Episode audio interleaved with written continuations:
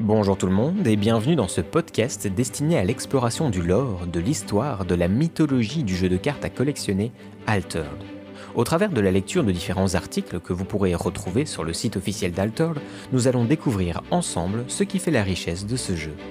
Alors, que vous n'aimiez pas lire, que vous n'en ayez pas le temps ou que vous souhaitiez vous plonger plus avant dans le monde Altered, cet épisode est là pour vous. Installez-vous, tendez l'oreille et laissez-moi vous emmener dans un voyage au cœur d'Asgard.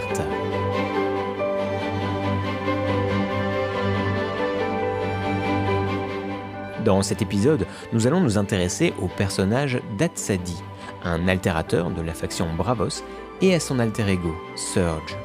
Alors, sans attendre, place à l'épisode.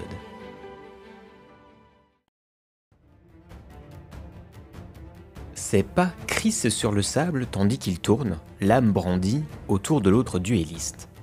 Il peut voir la sueur perler du front de son adversaire tandis que sa poitrine se gonfle et s'abaisse au gré de sa respiration saccadée. La sienne est une brise continue, paisible et sereine.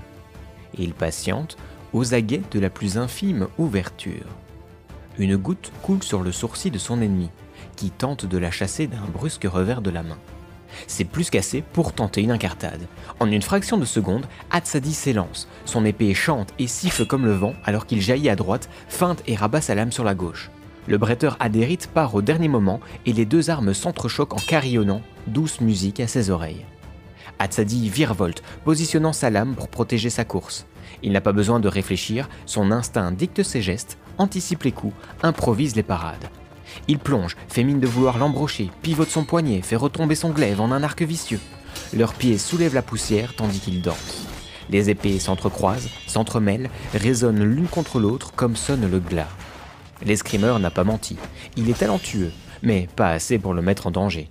Car il est Hatsadi, la cigale de Dusk, celui que l'on nomme l'épéiste manchot. Nul autre que lui ne peut prétendre avoir vaincu tour à tour Tomoe Gozen, Achille et même Sun Wukong. Nul autre que lui n'a réussi à désarmer Ua Mulan ou à pousser Gericht van Bracht à ployer le genou. Dusk était en permanence baignée de pénombre. Cité troglodyte, suspendue au milieu de rochers flottants, elle surnageait au-dessus d'une mer de nuages. Chaque matin, avant que l'aube ne vienne remplacer l'obscurité par une grisaille crépusculaire, Hatsadi se levait pour aller s'occuper de son troupeau de chèvres. Luttant contre le vent ascendant qui remontait de l'inframer, il menait son cheptel à travers un maillage de pontons, de corniches et d'échafaudages avant de laisser ses bêtes grimper le long des îlots volants. Et il leur emboîtait le pas sans traîner des pieds, escaladant les sentiers abrupts pour émerger sur les pâturages venteux de la surface. Dusk était un port d'attache pour les navires volants, tout comme elle était un pied-à-terre pour les brises brumes qui traversaient l'inframer en contrebas. Elle avait été bâtie au sein du brouillard permanent, sur le revers des îles flottantes, avec tout un système d'échelles, d'escaliers escarpés et de poulies élévatrices pour accéder au niveau de l'eau.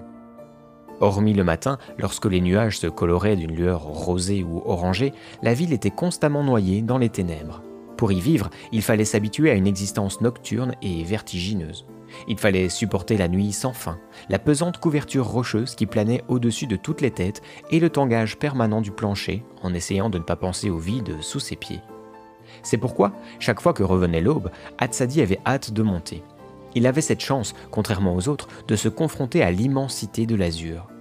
Là-haut, à la surface, il pouvait contempler les rayons du soleil filtrés à travers les rochers, épinglés dans le ciel par un quelconque caprice du monde. Il se positionnait quasiment toujours au même endroit où une bande de lumière venait frapper son visage et réchauffer sa peau frissonnante. Alors, dans la clarté naissante, il fermait les yeux et l'appelait. Et durant cette parenthèse entre la nuit et le jour, à la frontière de l'ombre et de la lumière, elle venait lui tenir compagnie. Elle se nommait Aurora, fille d'Hyperion, sœur du soleil et de la lune. Elle était l'annonciatrice du jour nouveau, et c'était une déesse. Le père d'Atsadi lui avait raconté son histoire pour lui expliquer ce qu'était la lumière. Et quand il fut en âge de surveiller les troupeaux, c'était elle qui l'avait invoqué pour jouer et tromper la solitude. Il avait donné à l'Eidolon l'apparence d'une enfant de son âge. Elle était toujours là pour lui, pour jouer à cache-cache entre les rochers, pour courir et l'aider à rassembler les chèvres. Parfois, il s'allongeait dans l'herbe pour regarder les nuages dériver au-dessus d'eux ou partait se promener, s'inventant mille aventures sur le chemin. Mais lorsque le soleil était au zénith, il devait chaque jour la quitter pour aller aider son père à affiner ses fromages. Les années passant, elle devint sa complice, sa confidente. Alors qu'il grandissait, son apparence à elle changea aussi pour refléter son propre âge. Souvent, ils se blottissaient l'un contre l'autre pour que sa chaleur se diffuse en lui. Ils se baladaient, bras dessus, bras dessous, en s'échangeant leurs rêves, leurs vécus, tandis que bourdonnait autour d'eux une cigale qui l'accompagnait toujours. Un jour, alors qu'il faisait la sieste, il se redressa sur son coude pour regarder son visage, pour plonger son regard dans le sien. Et, le plus naturellement du monde, il déposa un baiser sur ses lèvres qu'elle lui rendit. D'abord timide et maladroite, leur étreinte se fit fougueuse et brûlante. Lui humain, elle eidolon, il leur semblait que l'éternité les séparait, mais qu'en même temps, rien ne pouvait les éloigner l'un de l'autre. Ils s'imaginèrent une vie entière ensemble. Elle était son bonheur, sa lumière. Elle lui enseigna l'altération, et en retour, il lui façonna des bosquets merveilleux, des lacs à l'eau claire et limpide dans laquelle se reflétaient leurs émois. La cigale d'Aurora se posait parfois sur son épaule, faisant vibrer son abdomen, comme pour bénir de son chant leur union. Bien sûr, il se posait la question de la différence de leurs conditions. Elle éternelle et lui simple mortel, condamné à disparaître quand son existence toucherait à sa fin. Mais ce danger était loin, et il voulait plus que tout profiter du jour présent. Ils avaient toute une vie pour trouver une solution. Ou, du moins, le croyaient-ils. Ils dormaient l'un contre l'autre, tendrement enlacés sur une barque, quand Hatsadi fut tiré de son sommeil par les symbolisations de la cigale. En levant la tête, il vit tout autour de lui le monde rayonner d'une étrange lueur irisée. Les herbes, habituellement vertes et ondoyantes, se teintaient de rose avant de se cristalliser. Leurs brins carillonnaient en s'entrechoquant les uns contre les autres, et parfois se brisaient, tandis que s'élevaient et flottaient dans l'air des particules comme de la poussière de tourmaline. Aurora ouvrit les yeux à son tour alors que la barque se retrouvait prise dans une gangue de quartz. Ses yeux tranquilles étaient en train de se pétrifier, de se recouvrir de facettes luisantes. Leur embarcation, prise dans un étau grandissant de topaze, commença à se retourner et à sombrer. L'eau enveloppa l'Eidolon avant de se figer comme de la glace autour d'elle. Atsadi parvint à lui saisir la main, tira de toutes ses forces pour la libérer, mais bientôt son bras fut enveloppé à son tour, et il hurla en sentant comme des milliers d'échardes pénétrer sa chair. À travers la paroi translucide, il vit Aurora le fixer intensément. De la lumière émana d'elle, se diffusa avec vigueur dans la membrane cristalline jusqu'à jaillir hors de la gangue et frapper la cigale. Puis, la lueur dans les yeux de l'Eidolon finit par s'éteindre. Hatsadi hurla de rage en voyant le regard terne de sa bien-aimée, perdue dans le vague. Il tira et tira, même si son bras, entièrement capturé, demeurait désespérément immobile. Puis une violente douleur vint cisailler son épaule, tandis que l'odeur de la chair brûlée emplissait l'air. Il vit comme un éclair grésillant se mouvoir à la périphérie de sa vue, tandis qu'il chutait en perdant connaissance. Quand sa tête heurta le sol, il aperçut subrepticement la chitine carbonisée de la cigale qui gisait entre les herbes roses. Il se réveilla en criant et sentit l'odeur de chair brûlée et de pu emplir ses narines. Il réalisa qu'à la place de son bras droit ne subsistait plus qu'un moignon purulent, crûment cautérisé. Ses parents se précipitèrent vers lui alors qu'il cherchait vainement à sortir de son lit, à ramper vers la sortie. Il lui fallait la retrouver, il lui fallait la libérer. Son père le prit dans ses bras alors qu'il serrait les dents et que des larmes coulaient sur ses joues. Sans prévenir, il concentra son mana afin de la matérialiser de nouveau. Elle était une Eidolon, déliée du monde physique. Elle répondrait forcément à son appel. Mais ses fiévreuses tentatives restèrent vaines et nulle présence ne vint le réconforter. Lorsqu'il recouvrit entièrement ses esprits, il apprit qu'Aurora, avant de se voir capturée, avait réussi à investir sa cigale d'une partie de sa puissance et de sa lumière. Elle était parvenue, dans un dernier soubresaut, à façonner une chimère en prenant appui sur l'insecte. Mais la minuscule créature n'avait pas été de taille à accueillir toute cette énergie. Sa carapace était déchirée et en était sorti un nouvel être, comme façonné de lumière crépitante. C'était lui qui avait sectionné son bras et avait brûlé ses plaies pour stopper le saignement. C'était lui qui l'avait sauvé et alerté sa famille en veillant sur lui et en le protégeant des effluves de la singularité du tumulte. Dès qu'il put marcher, il se rendit sur le lac de verre pour constater, avec horreur qu'Aurora y était encore enchâssée. De sa main valide, il frappa son cocon, mais aucun outil, aucune arme ne parvint à le briser. À travers l'altération, il invoqua des eidolons pour leur demander leur aide, mais aucun d'eux ne parvint à fendre la prison de cristal. Jusqu'au moment où la chimère nouvelle-née se manifesta de nouveau à ses côtés. C'était comme si la foudre avait alors pris vie, comme si un éclair s'était paré d'une silhouette humanoïde. Celui qu'il finirait par appeler Surge lui conta l'existence d'une épée mythique, Excalibur, que seul l'héritier du roi des rois pouvait se targuer de brandir. Cette dernière pouvait trancher les cimes des montagnes, fendre les eaux de la mer. Elle seule pouvait fissurer la geôle de cristal.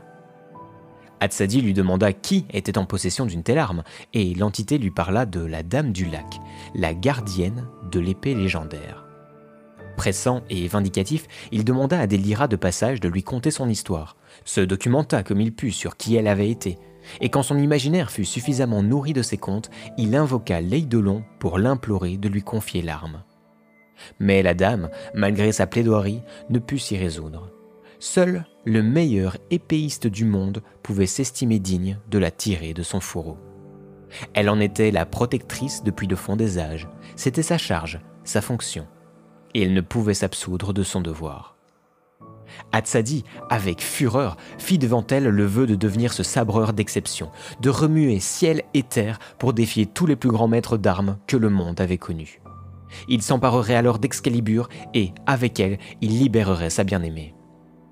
Touchée, la dame lui conseilla de faire appel à Abbé d'Hiver pour que cette dernière lui apprenne le maniement de l'épée, car elle aussi avait perdu un bras et serait donc la plus apte à lui faire dépasser ses limites. Hatsadi acquiesça, ravalant sa colère et son impatience. Sa voix était désormais toute tracée, et elle rejoignait contre toute attente celle du sabre. Après avoir suivi les enseignements de Bédiver, Hatsadi quitta Dusk pour parcourir le monde. Il sollicita la tutelle de nombreux épéistes et ferrailleurs, quémanda des leçons à d'innombrables écoles d'escrime. Tout du long, il continua de peaufiner encore et encore sa propre technique afin de compenser son handicap. Avec le temps, il mit au point son propre style de combat, rapide et cinglant comme la foudre, le Galisgi. Et dès qu'il le put, il le compara à ceux des Eidolons, essuyant d'abord échecs et revers jusqu'à triompher au prix de dur labeur. Il en avait fait la promesse, rien ne l'arrêterait sur son chemin. Et avec un peu de chance, il se couvrirait de gloire et sa réputation serait telle qu'il perdurerait lui-même en tant qu'Eidolon par-delà la mort.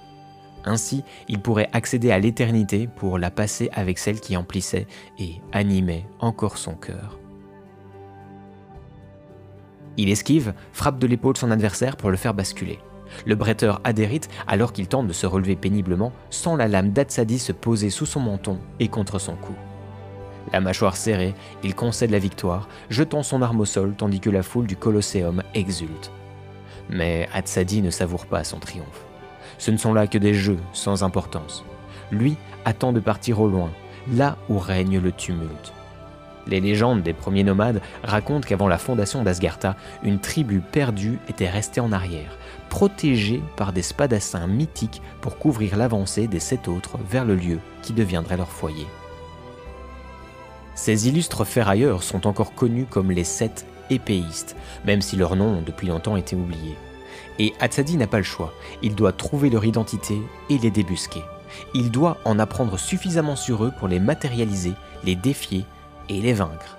Car sur les hauteurs de Dusk, sa bien-aimée patiente.